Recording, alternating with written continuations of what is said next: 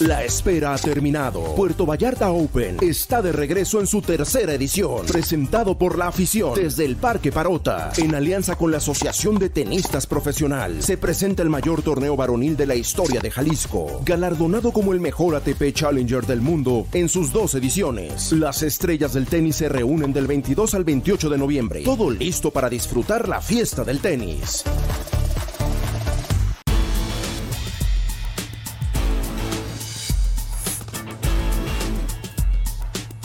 Mega Noticias Colima.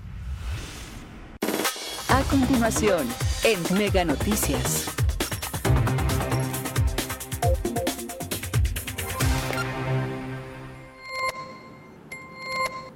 ¿Qué tal? Muy buenas tardes, bienvenidos a este avance de Mega Noticias. Qué gusto saludarlo en esta tarde de martes. Estamos iniciando con la información que se ha generado hasta los últimos eh, minutos y bueno, es que la Secretaría de Salud da a conocer que en la última jornada fueron eh, cuatro casos positivos de COVID-19 y una lamentable defunción. De acuerdo con esta dependencia, se registran estos cuatro nuevos casos eh, y con ello la entidad alcanza los 31.636 positivos y los 2.197 decesos acumulados por esta causa. Eh, la defunción ocurrió en un hombre mayor de 65 años de edad que estaba hospitalizado grave y era originario del municipio de Villa de Álvarez. También eh, en los casos confirmados de COVID-19 se trató de una mujer menor de 30 años de edad eh, que fue diagnosticada como positiva y está hospitalizada grave. Es originaria del municipio de Comala. Entre los hombres diagnosticados positivos fueron tres, entre 15 y más de 65 años de edad, que están recibiendo atención ambulatoria. Por residencia, una es de Colima, una de Coquimatlán y una del municipio de Cuauhtémoc. Esa es la información con respecto a a los casos de COVID, pero también da a conocer la Secretaría de Salud que la autoridad sanitaria estatal pues pide eh, no confiarse ante esta pandemia de COVID-19, aun cuando los contagios y muertes por esta causa se mantienen a la baja. Y es que han surgido datos que llaman la atención de las autoridades como el hecho de que en la última semana aumentó el ritmo de transmisión del SARS-CoV-2 eh, pasando del punto 93 eh, el 13 de noviembre al, al 1.13 el 20 de noviembre. Eh, también señalan que los casos de COVID van a la baja, pero siguen personas eh, falleciendo y siguen estando hospitalizadas. El año anterior, en la primera quincena de diciembre, el estado tenía riesgo moderado y estaba en color amarillo, casi pasando a verde, pero a las dos semanas posteriores pasó al color anaranjado y de alto riesgo y luego pues al nivel de riesgo máximo en color rojo. Por ello es que el 5 de diciembre se dará a conocer el nuevo color del semáforo epidemiológico. Mientras tanto, el aforo permitido en los establecimientos comerciales es hasta un 75%. Es decir, ya están advirtiendo las autoridades que podría pasar a otra vez al color amarillo, por lo menos el semáforo por COVID-19, porque dicen que a partir del próximo 5 eh, pues estarán dando a conocer estos datos luego de que ha incrementado pues eh, esta situación el número de contagios por COVID-19. En otro tema, pues una, una, de las situaciones que ha causado controversia año con año es el uso de la pirotecnia, eh, pues ante este escenario de la Virgen a Guadalupe, en donde pues algunas personas se quejan por esta situación porque desde muy temprano comienzan las peregrinaciones y pues esto les causa que las, algunos ciudadanos no puedan dormir bien, algunas personas que eh, tienen problemas auditivos también se vean afectadas o incluso los bebés que están durmiendo a esas horas. Mi compañero Manuel Pozos tiene todos los detalles. Manuel, muy buenas tardes. ¿Qué tal, Karina? Muy buenas tardes. Te saludo con mucho gusto y por supuesto también a todo nuestro auditorio.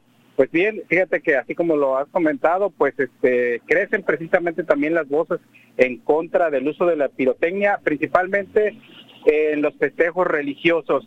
Eh, cuando se hacen este en las capillas, en las iglesias, en este caso de las comunidades rurales, de las mismas colonias aquí de la zona conurbada, pues se tiene esa costumbre en todo caso de utilizar la pirotecnia, de, activar esos este, grandes cuetones este, para que resuene y haga el llamado precisamente, convoque, sea como, como una convocatoria hacia, hacia los festejos, hacia misa, para que la gente participe. Pues bueno, eh, sí, efectivamente hay molestia por ciudadanos en el sentido de que a las 6, 5 de la mañana se está detonando esta pirotecnia y pues pues ah, creo que para todos es molesto precisamente que, a esa hora lo, lo, despierten a uno y pues bueno, esta es la inconformidad que en este caso nos han expresado algunos ciudadanos de Villa de Álvarez. Este, así también las molestias, las afectaciones que causa hacia, en este caso, las mascotas, hacia los, las mascotas como los perros y los gatos, pero también hay que recordar, Karina, que eh, la detonación de pirotecnia ya se ha confirmado que afecta a personas, en este caso, que tienen, por ejemplo, a las personas que, que son autistas, que tienen este el autismo, pues bueno, también afecta precisamente toda esta detonación, además de que genera contaminación auditiva y por supuesto contaminación al medio ambiente. Hay que recordar que ya Manzanillo se ha pronunciado de que va a prohibir en este caso la pirotecnia, el uso de pirotecnia, y pues bueno, siguen creciendo las voces en contra de esta mala práctica. Creo que eh, por una parte se pueden realizar los festejos religiosos, sin la necesidad de estar detonando toda esta pirotecnia precisamente y pues bueno, también ya se acercan los festejos de Navidad, que también es otra costumbre que se tiene la detonación de la pirotecnia. Por supuesto, es parte de la información que le estaremos presentando hoy por la noche en nuestro noticiero nocturno. Karina. Gracias, Manuel. Claro, estamos al pendiente. Buenas tardes. Buenas tardes. Y sobre este, este tema también la Iglesia se ha pronunciado quien asegura que será flexible ante esta queja de la ciudadanía eh, con respecto al uso de la pirotecnia, porque si es verdad, a muchas personas les agrada realizar este tipo de de, prácticas, bueno, pues a otras les molesta. Ya escuchábamos al compañero Manuel Pozos que estuvo platicando justamente con estas personas que se ven afectadas. Y bueno, pues la iglesia asegura que sí, están abiertas al diálogo, que si están eh, en condiciones de, de, emitir alguna queja, con mucho gusto se las estarán recibiendo y estarían evaluando, porque ellos señalan que además de que tienen que recibir la autorización por parte del gobierno del Estado para el uso de esta pirotecnia durante estos eventos, también tienen que eh, recibir la autorización por parte de, cada uno de los municipios y en determinado momento eh, también de las de la Secretaría de Salud en este tema de las de las peregrinaciones que es donde se utiliza este tipo de, pirotecnia principalmente cuando están eh, pues realizando estas peregrinaciones desde muy temprano. Y, y, bueno pues eso dependerá también de cada parroquia aceptar o no que, que se realicen estas estas peregrinaciones porque en algunas por la situación de la COVID-19 eh, se han, han, sido canceladas, en otras sí se van a realizar, como por ejemplo en Catedral, bueno, pues ya estaría de los ciudadanos también en que emitan la queja correspondiente para que le den seguimiento. Eh, otro de los temas que le estaremos abordando esta noche es sobre el empleo informal, porque de acuerdo con el INEGI, pues se aumentó durante esta pandemia exponencialmente el empleo informal. Todos los detalles se los estaremos dando a conocer porque de acuerdo con especialistas, pues esta situación también afecta en materia económica al Estado directamente y es que si de por sí ya la situación es muy complicada a nivel estatal, bueno, pues aunado a ello, esta situación eh, que, se atraviesa de la pandemia pues ha generado eh, afectaciones a muchos sectores, a la ciudadanía en general. Los detalles recuerden, puede consultarlos a las 8 de la noche con mi compañera Dinora Aguirre. Tengo usted muy buena tarde y muy buen provecho.